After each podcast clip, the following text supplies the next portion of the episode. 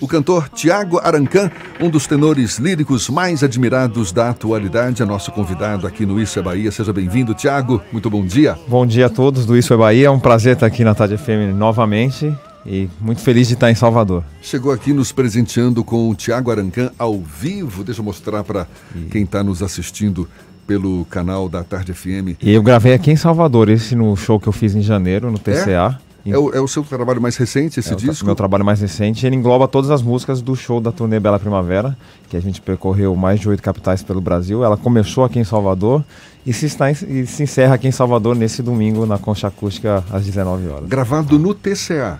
Foi gravado ao vivo no TCA e também nesse projeto consta a participação do Brazilian Afro Symphony, Armandinho Macedo e o Olodum na, nas músicas Ave Maria de Gounod e Ave Maria de Schubert. E que vão participar também nesse show vão, domingo vão na concha acústica do participação. E nessa ocasião tem a, a, presença ilustre do maestro João Carlos Martins, que vai nos reger nessas peças e uma outra surpresa que ele vai tocar para nós também. Ou seja, foi gravado ao vivo no TCA, é um repertório basicamente dessa turnê que você está fazendo, mas tem algo de novo nesse show de domingo? Tem, tem bastante novidade. A contar com a presença do maestro, uma música que ele vai tocar comigo, vai me acompanhar também, Cinema Paradiso.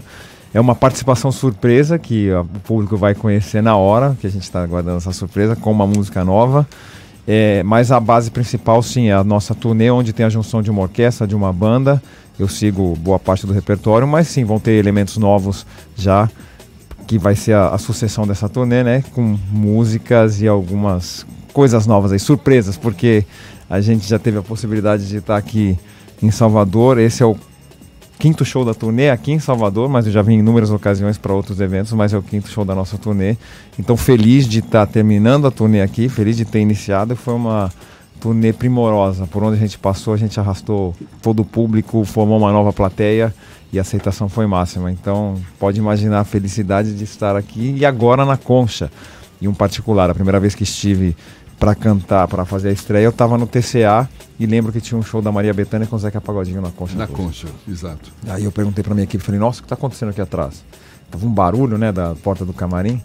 Aí eles me disseram, ali é a concha acústica do TCA. Eu falei, puxa, interessante. Aí comecei a entender, conhecer, conversei com a minha equipe, falei, ó, se tiver um encerramento eu quero fazer na concha acústica. Então para você vai ser um show inédito lá. Vai ser um show inédito e a nossa felicidade acabei de saber logo cedo que já a gente está nos, nos, últimos ingressos. Uma coisa assim incrível, né? Imaginar que toda a turnê percorreu inúmeras cidades, teatros, agora numa concha acústica, um lugar tão primoroso, com uma quantidade enorme de público, a gente já está chegando nos últimos ingressos. Então, Fernando também está doido para fazer uma pergunta para você. Tiago, você tem uma proposta diferente de trazer o erudito, que é o seu canto clássico, atrelando ao popular. De onde surgiu essa ideia de fazer essa junção entre elementos que aparentemente são completamente distintos? É, eu iniciei muito cedo em São Paulo cantando no coral infantil e aprendi ali músicas internacionais, dentre as quais um trecho de ópera. Aí a minha propensão em formação foi para ópera. Eu fui para fora do Brasil muito cedo, conquistei grandes é, coisas no mercado da ópera, fui conceituado e conhecido pela ópera, mas sempre tive o canto popular na minha veia. Eu cantava em São Paulo nas festas italianas, sempre usando a voz como locomotiva da emoção, a voz impostada, o canto, mas eu sempre soube usar a voz também no, na vertente popular. Então o que, que acontece? Eu, ao longo desses anos, sempre fui um intérprete, dei vida e contei histórias de um personagem nas grandes óperas, exemplificando uma história, um teatro cantado. E sempre quis ter um projeto de linha de frente, onde eu fosse Tiago, onde eu não teria o figurino de um determinado personagem, onde seria eu mesmo. O que acontecia numa ópera. É, o que acontecia numa ópera. Eu era sempre um personagem, contava a vida e a história de alguém, um, um pintor, um poeta, é, um guerreiro. Então quis trazer isso para o meu mundo e falar, não, eu quero ter um projeto linha de frente onde eu seja Tiago Arancan e não seja um determinado personagem. Fiz é, esse planejamento, vim ao Brasil com o intuito de formar uma equipe, de construir tudo isso e para que isso acontecesse, eu precisaria ter músicas que se encaixassem também nessa, pro, nessa, nesse propósito. Aí começamos a buscar um repertório onde eu poderia fazer uma transição, a junção dos dois mundos, do canto lírico com o canto popular, a junção de uma orquestra com uma banda e um repertório que fosse adequado para tudo isso, um processo de transição. É um gênero que se chama crossover, né? Um híbrido entre esses dois universos. Acaba sendo a sua marca atual? Você deixou de lado então A, a, a, ópera, que é um espaço onde você dedica mais ao canto clássico, ao canto lírico? Na realidade, eu não deixei a ópera. É, assim, eu sempre costumo dizer que são como filhos, né? A gente tem um filho, dois, três, a gente ama e desempenha o amor da mesma forma. Mas, assim, uma coisa, um paralelo, só para ter uma, uma ideia do teatro cantado. Eu hoje sou atualmente o protagonista do musical Fantasma da Ópera em São Paulo, que vai até dia 15 de dezembro. Então, estou no mercado ainda do teatro, estou executando as apresentações lá, são sete por semana. Aí, de acordo com a minha agenda, venho, faço um show da minha turnê, uma participação em algum programa, um outro show. Mas eu não deixei de lado. Mas, claro que eu estou desempenhando toda essa turnê é a, é a, menina dos meus olhos, né? Aquilo que eu sempre sonhei, sempre quis fazer. Então, estou conseguindo realizar isso. Mas a partir do, do término da temporada do Fantasma da Ópera, me dedico mais e mais ainda para o projeto Tiago Arancan, né? Nessa vertente, mas sempre aberto a convites, né? Então, assim, a minha carreira ela é, tem essa polaridade na questão dos gêneros, a ópera musical, o canto popular, o canto erudito, a junção de uma orquestra e uma banda. É o Tiago Arancan, que é tudo. Ah, que maravilha. O Tiago sente vontade de se dedicar mais à ópera, mais à musical, mais ao Tiago Arancan? O que é, qual é a disputa interna com o Tiago? Eu adoro estar no palco. É o que me realiza, o que me faz feliz. É, me perguntam muito isso. Não tem um conflito entre o que eu quero fazer e o que eu vou fazer. O que acontece? As oportunidades aparecem. Eu sou um cantor, um intérprete. Fui e continuo sendo aquilo que eu sempre desejei e sonhei. Claro que o projeto Bela Primavera, que se encerra agora, foi e é a menina dos meus olhos. Porque é aquilo que eu idealizei por anos e consegui realizar. Consegui, graças ao apoio e a, e, e a dedicação de toda a minha equipe. Eu gosto de citar isso toda a minha equipe aqui de Salvador. Minha são é quantas é, pessoas? A, se juntar todas são mais de 18 pessoas, desde a parte empresarial, do management, do planejamento, produção musical, produção de palco, todos. E viajo com todos, inclusive quando a gente sai em turnê, quando a gente sai nas cidades. Então, eu, claro que desempenho isso, né? A força máxima é nesse projeto, é nessa, nessa linha, que é o Thiago Arancã, Bela Primavera mas, como eu disse, eu venho de formação da ópera, sou o protagonista do musical. Então tudo isso vem a somar. Mas claro que a partir da, do término da temporada do Fantasma da Ópera, a dedicação continua sendo o Thiago Arancan. Por Thiago, que essa relação com o Salvador? Eu tive a oportunidade de conhecer o empresário Rodolfo Tourinho através de, um, de uma amiga em comum, Magali Patterson. E foi um cara visionário que idealizou e, e realizou aquilo que eu sonhava. Eu ele conhecia a minha carreira, começou a entender um pouco o que era Tiago Arancan pelo mundo. Ele foi a São Paulo me assistir uma produção de ópera. E um grande desafio para ele também, para toda a equipe, né? Pegar um tenor e transformá-lo numa vertente popular num país onde a tradição da ópera não é a maior. Embora tenham grandes teatros e tivemos temos grandes orquestras, maestros e cantores, mas a tradição principal não é a ópera lírica. Então, o Rodolfo foi um visionário junto a mim nessa, nesse intuito de idealizar. Eu me encaixei muito bem nessa sinergia, entendi que era uma pessoa que poderia ajudar a realizar o meu sonho e de prontidão, logo no primeiro mês as coisas foram andando, a gente ia gravar um, uma música, gravamos três, no final do mês já estávamos com o disco fechado, com a produção em Praga reservado com a Orquestra Filarmônica de Praga. Depois é, a ideia de realizar turnê, o show, a montagem, a percepção, o conceito visual, cenário, identificação de imagem e tudo foi se encaixando. De um sonho nasceu uma realidade e da realidade aconteceu o sucesso. Pois é, você já se apresentou por alguns dos principais teatros ao redor do mundo, mais de 40 países, já passou pela Itália, Estados Unidos, Áustria, Alemanha, Rússia, Japão, Emirados Árabes, é uma lista grande aqui, mais de 500 apresentações ao redor do mundo. Está agora com o pé no Brasil, certamente com o pé fora do Brasil também, mas em que que diferencia essa ópera lírica brasileira? Você mesmo disse, né, que a gente não tem tanta história nessa área em relação à ópera lírica do exterior. Olha, eu tive a ocasião de cantar algumas vezes na ópera no Brasil. A primeira ocasião foi em 2011 no Teatro Municipal do Rio de Janeiro, produção da ópera Tosca de Puccini. É, eu já morava há muito tempo fora do Brasil, é, não tinha cantado uma ópera inteira no meu país e recebi o convite da atual, na época, né, presidente da Fundação Teatro Municipal, Carla Camurati, cineasta e diretora de ópera, e era presidente da Fundação Teatro Municipal do Rio. Recebi e, para minha felicidade, caí no meu país cantando ópera, mas o elenco inteiro era internacional, exceto eu, brasileiro, o elenco principal, né? Mas o coral, orquestra e, e regência e direção brasileira difere muito pouco, porque o que acontece? O mercado da ópera ele é universal. É um grande circo, é como a Fórmula 1, digamos. Está numa cidade, está na outra, é o mesmo conceito, é a mesma formação de equipe, é o, é o mesmo intuito.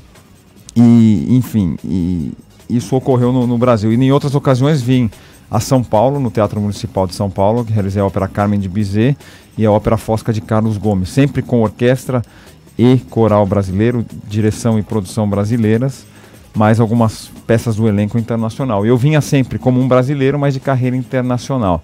Esse é o mercado. Mas temos, assim, uma pena hoje, por algumas questões, a ópera ela sofre algumas dificuldades na parte no âmbito de financiamento, mas sim, temos óperas acontecendo em inúmeras cidades aqui pelo nosso país. E era um, era um circo, era um, fazia parte do circuito da ópera São Paulo e Rio, ela, e, e Amazonas também, no Teatro Amazonas, que eu já abri a temporada lá, faz parte do circuito internacional da ópera. Estamos aqui conversando com Tiago Arancan, cantor, tenor lírico, se apresenta domingo na Concha Acústica do TCA em Salvador, a partir das 7 horas da noite. A gente retoma esse papo já já.